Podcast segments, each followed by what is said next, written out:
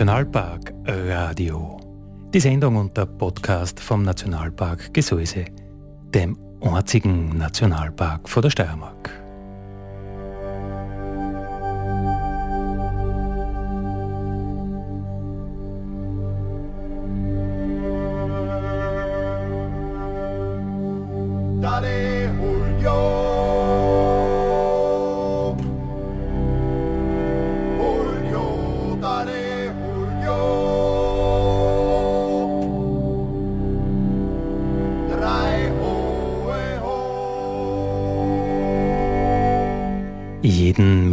Von 6 bis 7 auf die Nacht auf Radio Frequenz und alle 14 Tage neu überall, wo es Podcasts gibt.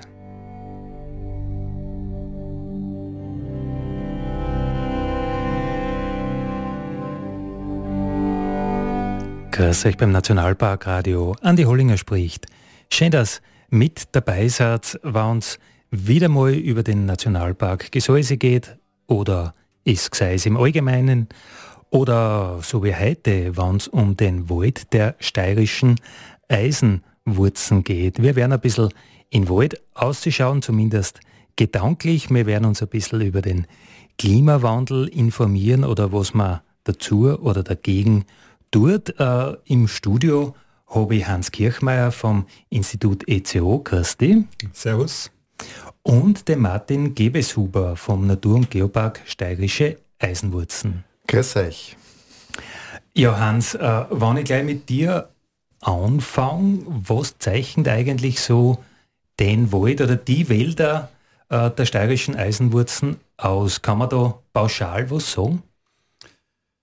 Nicht, Wald spielt da eine ganz besondere Rolle, äh, weil wir sehr große Teile der Landschaft mit Wald bedeckt haben. Ähm, das ist fürs Ökosystem wie für die Menschen, die da leben, glaube ich, ganz ein wichtiger Lebensraum und daher bedarf es, auch, dass man genau drauf schaut, wie, wie geht es dem Wald, wie geht es dem in der, in der Zukunft.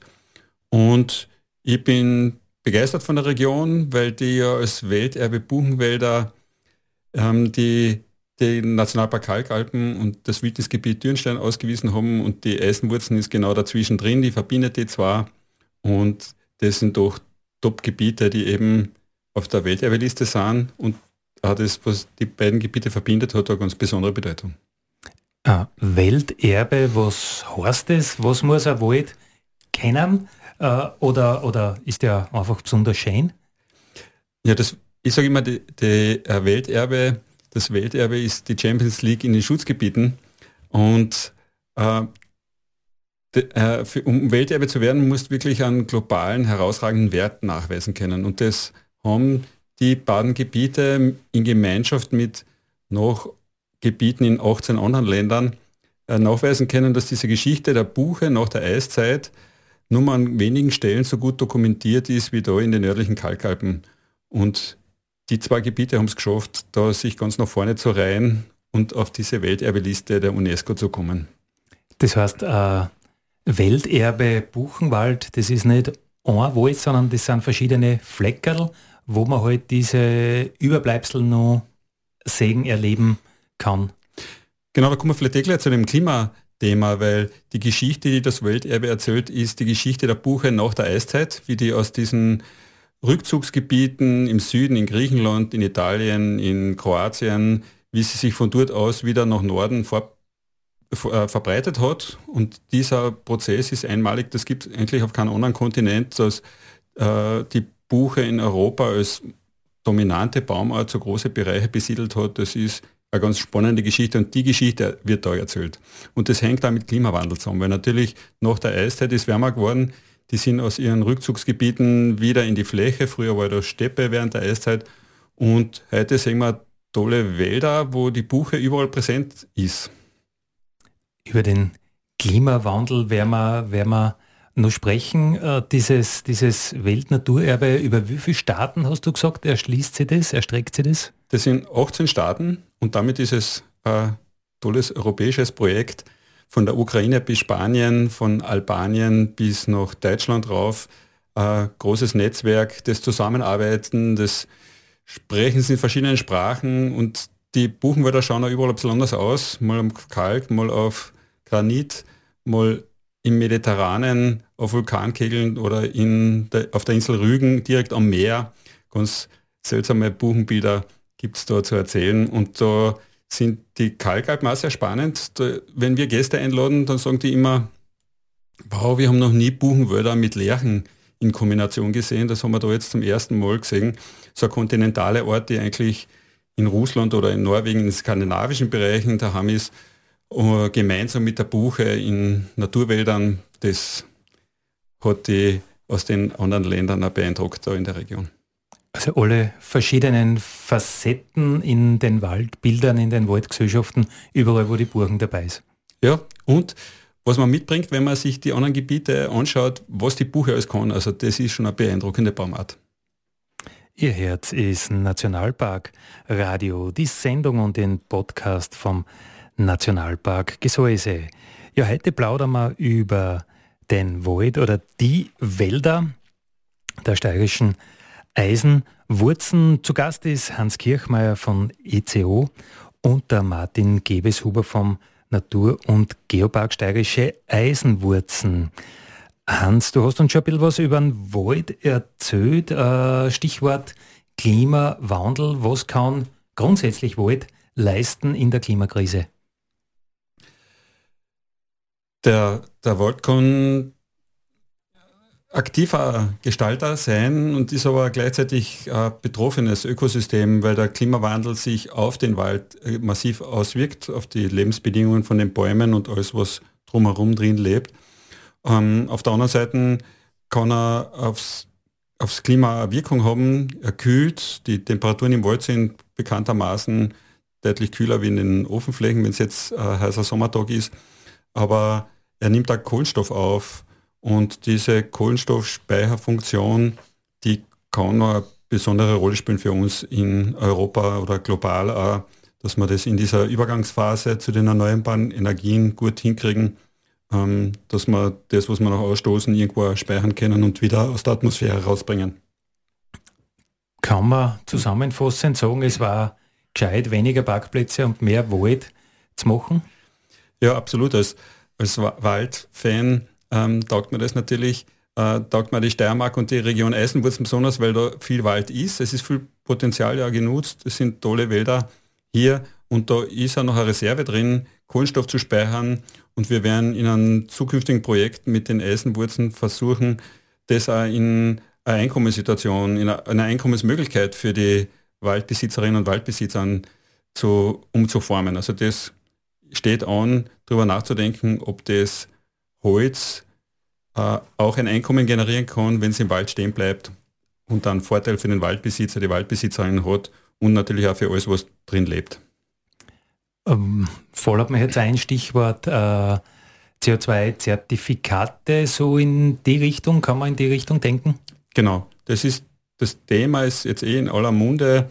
Ähm, das gehört sorgfältig gedacht, in der Region ehrlich äh, aufgesetzt ähm, und dann kann das aber ein interessantes Modell sein, weil man nicht abhängig ist von irgendwelchen öffentlichen Förderungen, sondern eine Dienstleistung am Markt anbietet, ähm, Kohlenstoff eben aus der Atmosphäre zu nehmen. Und da sind wir im Wald noch Jahrzehnte vor dem, was technisch möglich ist. Das dauert noch lang, bis wir technisch mit technischen Instrumenten das schaffen, den Kohlenstoff rauszunehmen. Aber der Wald macht das heute jeden Tag über die Blätter Kohlenstoff aus der Atmosphäre zu sammeln und im Holz zu speichern.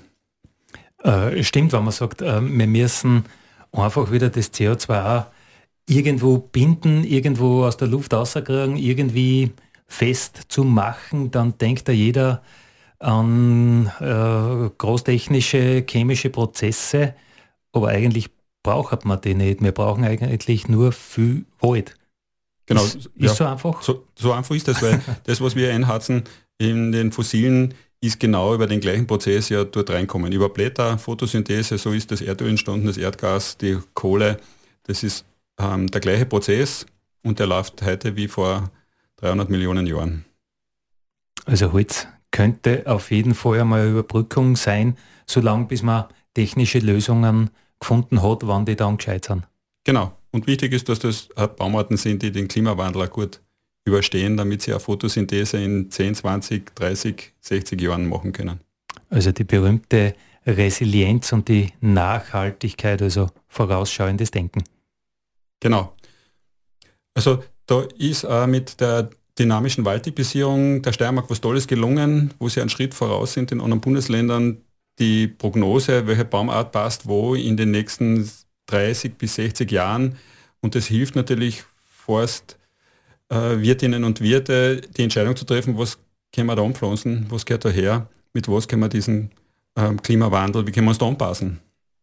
Dynamische Waldentwicklung, das ist ein ganz spannendes Thema am GIS Steiermark. In der aktuellen Ausgabe von unserem Magazin im Gseis gibt es mehrere Seiten zu dem Thema, wo einfach ein Waldbesitzer profitieren kann von Erkenntnissen, die die Wissenschaft da äh, zutage gebracht hat und die wagen sie ja dann doch ganz schön in die Zukunft. Also du kannst bis 2100 äh, gedacht einmal vier schauen, wie man glaubt, dass sich das alles entwickelt und du kannst wirklich jeden einzelnen kleinen Graben anschauen, äh, welche Baumarten werden dort noch gut gedeihen und wie schaut das für die Fichte aus, für die Buche aus, für die Lerche, für andere Baumarten halt.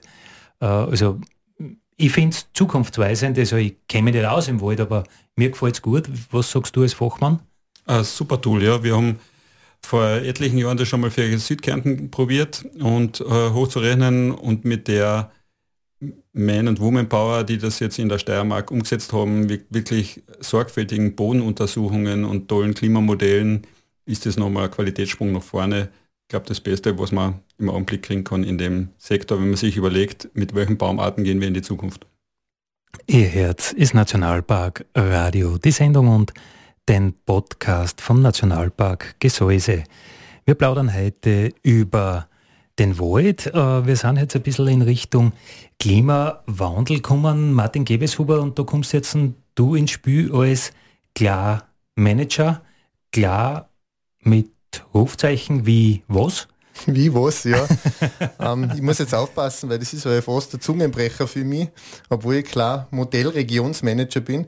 Und zwar heißt das Ganze Klimawandel Anpassungsmodellregion. Und da gibt es in Österreich mittlerweile über 80 Regionen, die was sich äh, um das Thema Klimawandelanpassung kümmern. Und da geht es einfach um das, dass wir uns an die Auswirkungen, also sprich äh, Starkregenereignisse, Hitze, Trockenheit und die ganzen Begleiterscheinungen einfach versuchen mit verschiedensten Maßnahmen anzupassen. Zum Beispiel auch, im, wenn man gerade ums Thema Wald geht, auch wie kann man Schutzfunktionen des Waldes aufrechterhalten. Also wir leben ja in einer gebirgigen Region.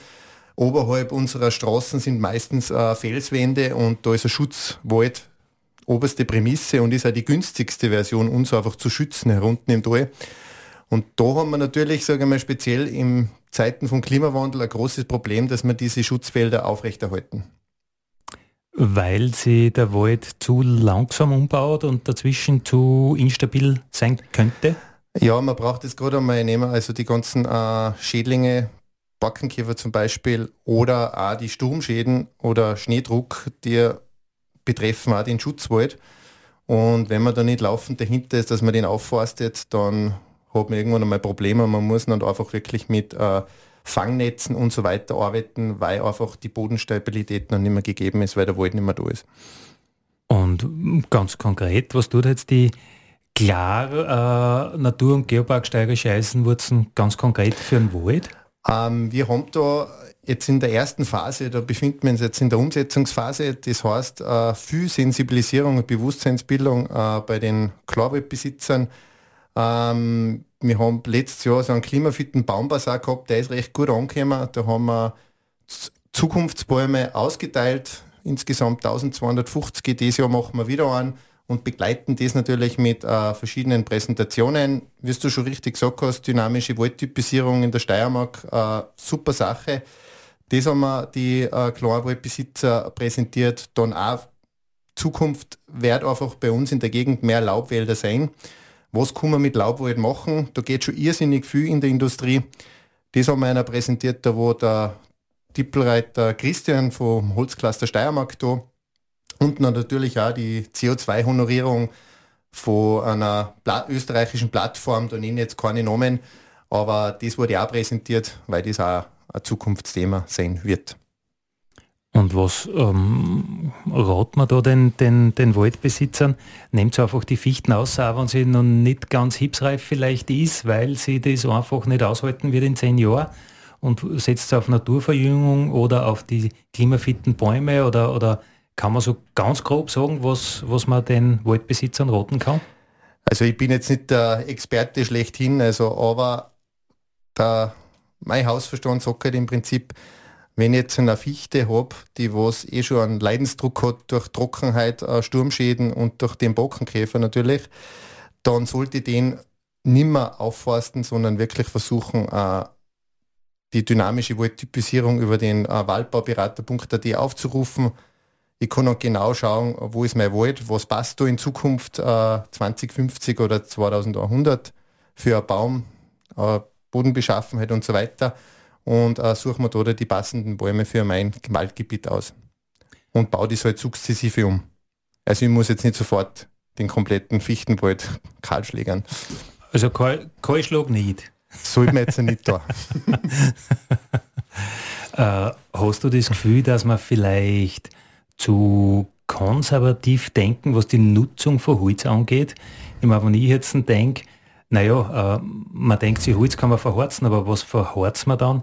In Wirklichkeit verhorzt man Briketts oder Pellets und dann ist ja das gar nicht so wichtig, wie geradschaftig der Baum früher äh, war oder wenn man 3D-Druck äh, von äh, Hauswänden zum Beispiel ins Auge fasst, dann ist ja das mit irgendeinem an, an, an Zellulose gemischt, dann ist ja das ganz egal wahrscheinlich, welcher Baum das früher war. Also glaubst du, dass wenn man auf die Fichte so stark setzt, dass man da vielleicht in der, in der späteren Nutzung von dem Holz auch zu konservativ denkt? Ähm, also ich darf jetzt nochmal sagen, man sollte mal, die Fichte ist zwar ein super Bauholz und alles, das ist immer schon gewesen, aber man sollte, wenn ich die Frage jetzt richtig verstanden habe, äh, einfach dieses Laubholz äh, nicht aus die Augen lassen und nicht nur verhorzen, äh, sprich, ich habe es jetzt erst schon gesagt, äh, die Industrie forscht da derzeit, man kann irrsinnig viel machen, speziell in der ähm, äh, Autoproduktion, die ganzen Knautschzonen und alles kann man mittlerweile schon mit äh, Holzverstrebungen machen und das ist ein irrsinniger super Werkstoff. Auch zum Thema Brandschutz und alles wird da gerade geforscht, da ist Holz auch super. Also da sollte man das Laubholz einfach nicht nur als Brennstoff verwenden. Ich hoffe, ich habe die Frage jetzt richtig verstanden. Äh, ja, ja, also ja. Ich, ich, wollte eigentlich auf das aussehen, was, also wir wissen ja gar nicht, welche Holzarten wir in 100 Jahren brauchen, wann die Bäume dann so weit wären, dass wir es nutzen konnten. Also vielleicht denkt man da einfach zu konservativ und können uns gar nicht vorstellen, was in 100 Jahren wäre. Du sagst es. Ihr Herz ist Nationalpark Radio, die Sendung und den Podcast vom Nationalpark Gesäuse. Wir plaudern heute über den Wald, wir plaudern heute über den Klimawandel und was der Wald für den Klimawandel tun kann. Bei der Klarregion waren wir schon Naturpark, äh, Natur- und Geopark Steirische Eisenwurzen. Martin Gebeshuber, du hast gesagt, ihr macht da sehr viel mit dem Wald, weil der einfach einen, einen ganz einen wichtigen Beitrag leisten kann äh, für die Klimawandel, na, Klimawandel, Anpassungsmodell Region, habe ich es jetzt? Du hast es richtig gesagt, ja, und das ohne Fehler. Aber trotzdem am, am, am zweiten Versuch. Äh, was habt ihr da alles noch geplant? Ja, ähm, zum Thema Wald relativ viel. Also ich habe eh schon kurz gesagt, wir haben noch mal diesen klimafitten Baumbasar, wo wir wieder die äh, Klarwaldbesitzer aus der Region einladen wollen. Ähm, es gibt auch wieder ein paar Baumal, die was wir ausgeben. Und natürlich äh, werden wir da noch wieder äh, irgendeine Aktion äh, machen, sei es jetzt Präsentation oder vielleicht sogar äh, lassen wir die Borkenkäfer-Spürhunde-Brigade ein, dass wir mal durch die Fichtenwälder bei uns streifen und einmal schauen, ob da ein Hund hoffentlich nicht irgendwo umschlagt beim Baum, wenn es ein Käferbaum ist. Das ist einmal geplant und dann werden wir drei Exkursionen äh, haben wir noch in, zum Klosterwald Seckau geplant dann äh, eine äh, zu die Landesforste Steiermark, die haben da einen lässigen Wald in Admont, den werden wir uns anschauen. Und dann äh, gehen wir natürlich auch, weil es einfach ein Steinwurf entfernt ist, ins Wüdnisgebiet und schauen wir uns einmal so einen Wüdenwald an. Und da möchten wir alle Kleinwaldbesitzer und auch darüber hinaus einladen, dass bei der Exkursion dabei sind. Also ihr macht einmal ganz viel in Richtung Bewusstseinsbildung, ein bisschen andere, andere Sichtweisen aufzuzeigen, Handlungsanleitungen oder Ideen zu geben. Kann man das, kann man das so zusammenfassen? Du hast es eigentlich auf den Punkt gebracht, ja, da brauche ich eigentlich nicht mehr viel dazu sagen. Also einfach einmal, es gibt schon irrsinnig viele Tools, äh, ich möchte nochmal diese dynamische Waldtypisierung äh, äh, ansprechen die Kern einfach genutzt. Da ist viel Geld eingeflossen und äh, das ist ein super Tool und das wollen wir einfach mehr präsentieren und einfach mehr vor dem Vorhang holen und die Leute sagen, wie man das am besten nutzt. Was macht die klar? Äh, Natur- und Geopark Steirische Eisenwurzen nun? Also die wird sich nicht nur mit Wald beschäftigen? Ja, wir beschäftigen uns nicht nur mit Wald. Äh, wir haben auch zum Thema Landwirtschaft äh, Projekte bzw. Maßnahmen und auch zu den Themen Naturgefahren und Tourismus.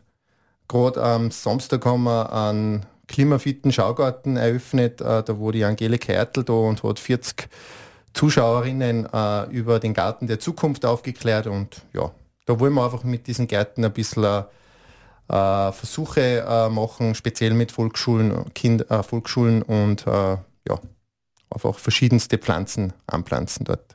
Kann man da bisschen abschätzen, in welche Richtung das es geht, der Garten der Zukunft? Der Garten der Zukunft, wir beim Wald, Artenvielfalt ist das wichtigste Gebot. Also nicht alles niedermähen, wenn ich im Garten bin, also wirklich äh, Flächen äh, einfach verwüdern lassen, die schaut gar mit der Zeit irrsinnig schön aus und einfach da, wo man entlang spaziert durch den Garten, den einfach mäht und die äh, Wege ausmäht oder einfach Wege anlegen. Und links und rechts lasse ich es einfach stehen, wie es wächst. Also es geht alles ein bisschen in Richtung Saustall. Ordentlich geschlampert, würde ich sagen. Ordentlich geschlampert. Ja. Weil im Wald, glaube ich, kann man auch sagen, die Artenvielfalt ist äh, größer, wenn, wenn man einfach nicht an jeden Knittel zusammenklappt, wenn ein bisschen Totholz bleibt. Stehendes, liegendes im Garten, glaube ich, gilt das Gleiche, oder Genau das gleiche, ja. Einfach einmal auf die Bettel, nicht alles sauber rahmen, die Salatblättchen einfach liegen lassen und das holt sich der Regenwurm nachher schon und baut es nicht um in einen guten Humus an. Etwa einen Komposthaufen irgendwo lassen. Das vielleicht auch, ja. Ihr hört es Nationalpark Radio, die Sendung und der Podcast vom Nationalpark Gesäuse. Äh, wir haben schon über die klar die Klimawandel Anpassungsmodell. Region Martin, äh, von wem geht das eigentlich aus? Ja, das ist eigentlich ein Programm, das was der Klima- und Energiefonds äh, aufgelegt hat. Und wie schon gesagt am Anfang ähm, sind mittlerweile acht Klarregionen da von verschiedensten Größen. Und äh, der Klima- und Energiefonds ist auch zum Beispiel äh, zuständig für die Klima- und Energie- und Modellregionen.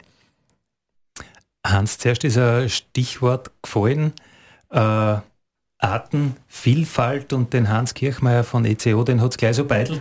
Ich glaube, das war für dich das Stichwort äh, Artenvielfalt und ein wenig Saustall im Wald.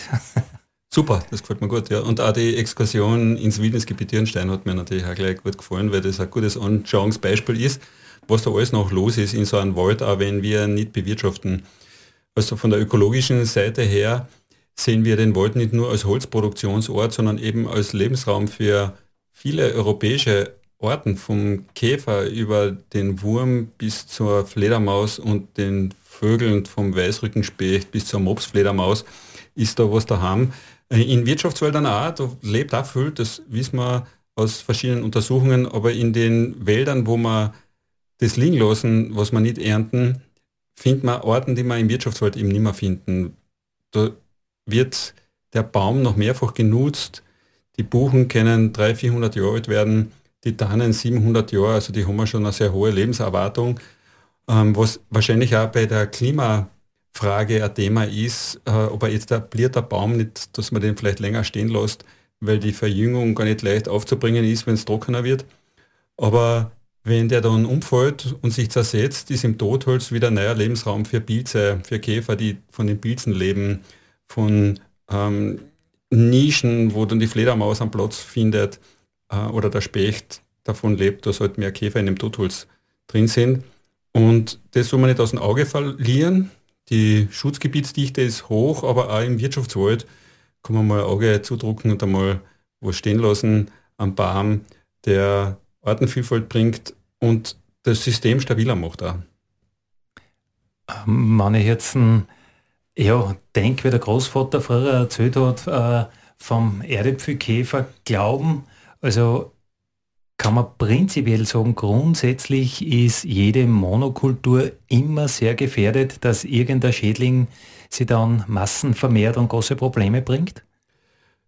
Das gilt grundsätzlich durchgängig, weil wenn ich eine Baumart habe, ähm, die jetzt einen speziellen Schädling ausgesetzt ist, wie wir es jetzt bei der Fichte und beim Borkenkäfer sehen, und das ist die einzige Baumart, die dort hangweise steht, dann habe ich natürlich den Verlust der Schutzwirkung. Noch dazu, wenn die alle gleich alt sind, dann ist das Risiko, dass die mit Anschlag wegfallen, sehr hoch und ich habe drunter keine Verjüngung.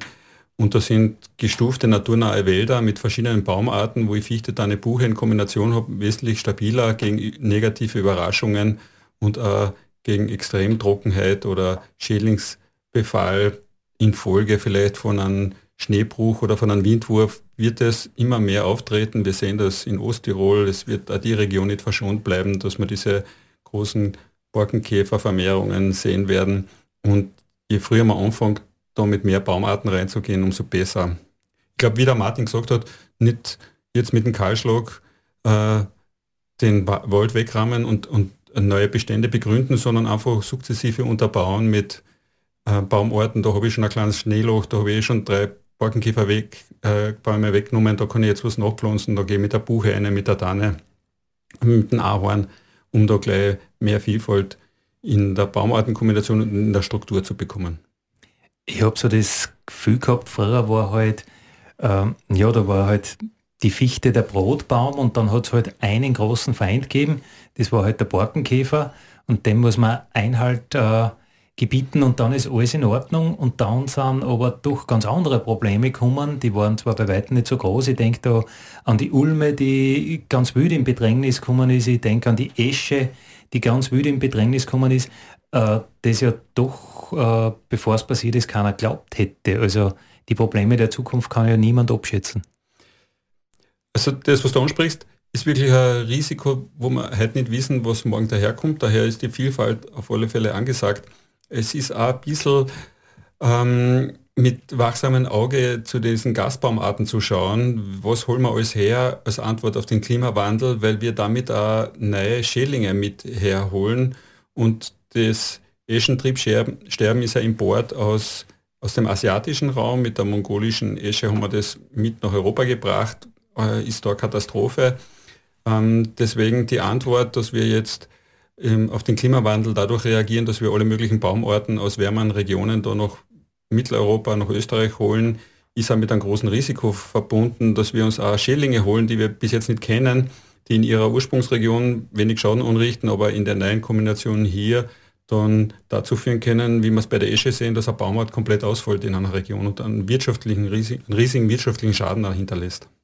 Warum können äh, diese Schädlinge bei uns so viel Schaden anrichten, wo sie bei einem daheim das nicht kennen?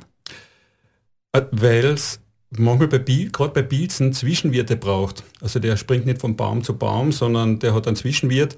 Es gibt zum Beispiel auf Kiefern Pilze, die äh, Johannisbeere als Zwischenwirt brauchen. Das ist bei uns jetzt zufällig nicht so ein Thema, weil wir in Europa nicht sehr viel Johannisbeere haben, aber wir haben die Zirbe nach Nordamerika gebracht und den Pilz mitgeliefert dorthin. Und dort gibt es sehr viel Johannisbeeren, Ribissel im Unterwuchs in alle möglichen Wäldern und die in Nordamerika heimische Strobe leidet jetzt extrem drunter unter diesem Pilz, ähnlich wie bei uns die Esche, sterben dort auf großen Regionen die heimischen Kiefernarten dann weg, weil wir den Zirbenpilz mit drüber transportiert haben. Also es gibt diese Zwischenwirtsgeschichten, die ähm, eine besondere Rolle spielen können und dann vor allem manchmal bei uns die Antagonisten, die halt diese Schädlinge bekämpfen, die es in den Ursprungsländern gibt und bei uns fehlen. Das kann auch mit der Grund sein, dass das dann bei uns zu, Massen, zu einer Massenvermehrung, zum großen Schaden führt. Im Nationalpark Radio geht es heute um den Wald, um die Klimawandel-Anpassungsmodellregion. Und ja, beim, beim Klimawandel waren wir auch ein bisschen. Äh, Martin, ich habe ein bisschen so das Gefühl, wenn wir über Wald reden, dass da jeder irgendwie mitredet. An jeden betrifft das irgendwie, äh, allein wie emotional das diskutiert wird, wenn im Nationalpark irgendwo neben der Straße ein Baum umfällt und der Nationalpark sagt, ja, das ist unser äh, neues Insektenhotel, weil wir lassen den einfach liegen. Das ist ja unglaublich emotional und da geht es ja, ja um alles, nur nicht um viel Geld. Also ich glaube, äh, beim Thema Wald sind irgendwie sehr viele Leute eingebunden, betroffen. Äh, fühlen Sie mitverantwortlich? Ist das nur mein Eindruck oder siehst du das auch so? Nein, ich sehe das genauso wie du, muss ich sagen. Ähm, man hat sich ein bisschen rausgehört, der Hans hat es eh schon äh, angesprochen, wir reden da von dem, äh, ein Wald ist ein Hot äh, der für Artenvielfalt. Dann haben wir gesagt, äh, er ist Klimaschützer durch die Kohlenstoffsenke. Dann hat er eine Schutzfunktion mit den ganzen Schutzwäldern oberhalb unserer Straßen. Dann ist er ein Wirtschaftsfaktor, weil ein Klarwaldbesitzer oder die großen Waldbesitzer holen da natürlich ein Holz raus, sei es jetzt für Verbrennung, was natürlich, sage mal, nicht das primäre Ziel sein sollte, oder auch für Heiselbauer oder Möbelstücke und so weiter. Und dann ist es aber auch noch ein Erholungsfaktor. Und da ist vielleicht aber so ein Erholungsfaktor, man fährt durch den Nationalpark durch nicht und sieht halt nachher auf der Seite die, die Wälder und dann denkt man sich ja, mei, das war ja schöner, wenn das alles aufgeräumt ist. Aber der Wald ist nicht so, der strotzt einfach vor Artenvielfalt und ja, das macht ihn auch widerstandsfähiger. Aber wenn es so viel äh, Funktionen hast, dann hast du natürlich auch für jede Funktion einen Funktionär. Du sagst es ja. Natürlich, da will der Naturschützer mitreden, äh, da will der Klimaschützer mitreden und das an sich ist ja schon ein Problem, also Naturschutz und Klimaschutz. Und äh, dann haben wir natürlich auch noch die, ganz, die, die Wirtschaftsgedanken äh, hinter einem Forst oder hinter einem Wald, weil ein Klarwaldbesitzer, der sagt, okay, das, was ich da aufforst, das möchte ich mal in x, x Jahren nachher natürlich auch ernten und das ist eine zusätzliche Einnahmequelle. Also da stoßen ganz viele äh, Widerstände oft einmal aufeinander und manchmal wird es auch emotional diskutiert. Und, und um diese ganzen Interessen unter den Hut zu bringen, kann auch der Naturpark äh, Rolle einnehmen oder ihr als Klarregion, um die verschiedenen Leute auf den Tisch zu bringen. Also wir sind am heute am Nachmittag schon zusammengesessen und am Vormittag ähm, die verschiedenen Interessen, die können einfach ausgeredet und zwar in der Region am besten direkt mit denen, die bewirtschaften oder die da leben. Und der Naturpark ist da eine wirklich geeignete Plattform, diese Interessen zusammenzubringen, Informationen einzubringen, vielleicht Experten an Bord zu holen oder Geld über ein Projekt äh, in die Wege zu leiten, was an Einzelnen oft sehr schwer fällt. Also ich finde, der Naturpark ist da eine lässige Möglichkeit, sich auf diese neuen Herausforderungen einzulassen. Ich glaube, dass überhaupt unsere äh, Organisationen in der, in der Gseis-Region unglaublich prädestiniert sind, so als, als, als Katalysatoren aufzutreten, als äh, äh, runde Tischgastgeber, Meinungen äh, auszutauschen, zu diskutieren. Der Naturpark Steirische Eisenwurzen, der, der einfach auf einer Fläche ist, wo Menschen leben und wirtschaften. Das heißt, alles, was man mit Menschen zusammen ausreden muss, das ist im Naturpark optimal äh, aufgehoben. Zum Beispiel auch das Thema äh, Naturnacht, Lichtverschmutzung. Da habt ihr jetzt auch ein großes Projekt, das finde ich total cool, dass man da eben das auch dort ansiedelt, wo eben die betroffenen Leute sind, dass man die sensibilisiert für das eine oder andere Thema der Nationalpark, der ja super Projektträger sein kann für alles, wo man eben wirklich die, die, die Kernthemen im Naturschutz diskutiert, so Ortenschutz äh, gegen Prozessschutz, was hat wie äh, Vorrang und hat jetzt doch die Natura 2000 äh, Geschichte äh, vor dem Prozessschutz nur Wichtigkeit oder nicht. Also ich glaube, da können wir ganz viel runde Tische, Meinungen, da können wir, da können wir in vielen Bereichen wirklich die Speerspitze in der Steiermark sein und auch diese, diese geografische Nähe, ich glaube, das, das, das bringt es richtig gut. Andreas, das stimmt vollkommen. Also, und ich glaube, der Naturpark und der Nationalpark, die sagen das ja laufend, dass wir gut zusammenarbeiten in verschiedensten Projekten, wie du gerade gesagt hast, auch dieses Naturnachprojekt. Also, also man hat im Prinzip auf einer Seite den Naturpark, der was mit Naturschutz und mit Mensch das irgendwie koordinieren muss und dann hat man natürlich den Nationalpark, der was ja primär auf den Naturschutz schaut. Und die arbeiten ja eng zusammen im Netzwerk Naturwald, arbeiten die Schutzgebiete untereinander eng vernetzt mit den verschiedenen Aufgaben, Mensch und Naturschutz unter einen Hut zu bringen. Da gibt es natürlich einen Lux Trail, der geht aus dem Schutzgebiet aus und ins andere rein, das gehört abgestimmt. Dazwischen liegt der Naturpark, kann Trittsteine zur Verfügung stellen. Ähm, das funktioniert in der Region wirklich lässig und da können sich andere mal ein Beispiel nehmen und einmal daher schauen, wie es da läuft. Ihr Lux Trail ist auch ein super Stichwort, wo wir immer sagen, die wilde Mitte Österreichs und meinen da natürlich hauptsächlich auch den Wald. Warum würdet ihr sagen, ist gerade für die Region in der Steiermark, äh, in Oberösterreich, in Niederösterreich der Wald so wichtig? Da möchte ich gleich den Lux hernehmen, weil ähm, ihr seid da in der Region, die Lux-Region, ähm, das ist ein Heimatgebiet, da war er immer daheim. Da spielt eine Rolle in diesen Gebirgsregionen mit den engen Tälern da, da fühlt er sich wohl, da kann er sich gut verstecken. Ähm, die, der, und das Klima in der Region wird da weiterhin ein Waldklima sein. Also das ist die gute Nachricht. Es wird nicht ein Steppenklima werden, sondern es bleibt ein Waldklima. Es werden voraussichtlich noch immer genug Niederschläge da sein, dass Wald äh, sowohl Lebensgrundlage für den Menschen, aber auch für die Tiere bilden wird. Ähm, und deswegen ist das äh, ein ganz wichtiger Lebensraum für, für diese Region in den nördlichen Kalkalpen.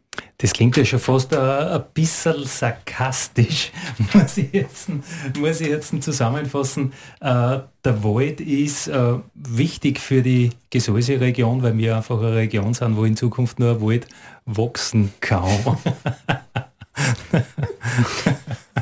ja, äh, es gibt sicher in der Steiermarker Regionen, die da an die Grenze kommen, also klimatisch im Südosten wird es nicht äh, selbstverständlich sein, dass es noch äh, Wald in der Hochwaldform gibt, wie wir es da finden.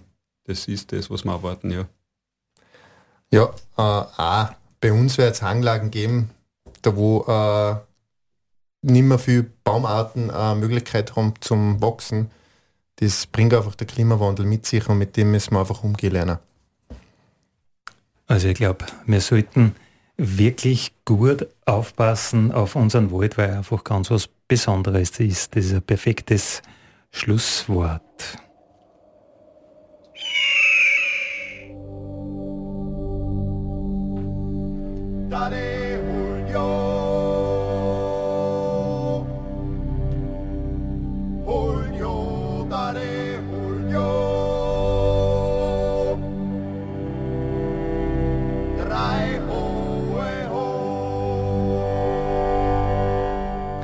Das war das Nationalpark Radio für heute.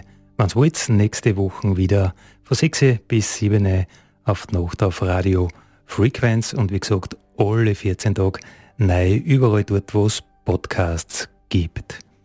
Heute waren wir Hans Kirchmeier, Martin Gebeshuber und Andi Hollinger. Pfiat euch.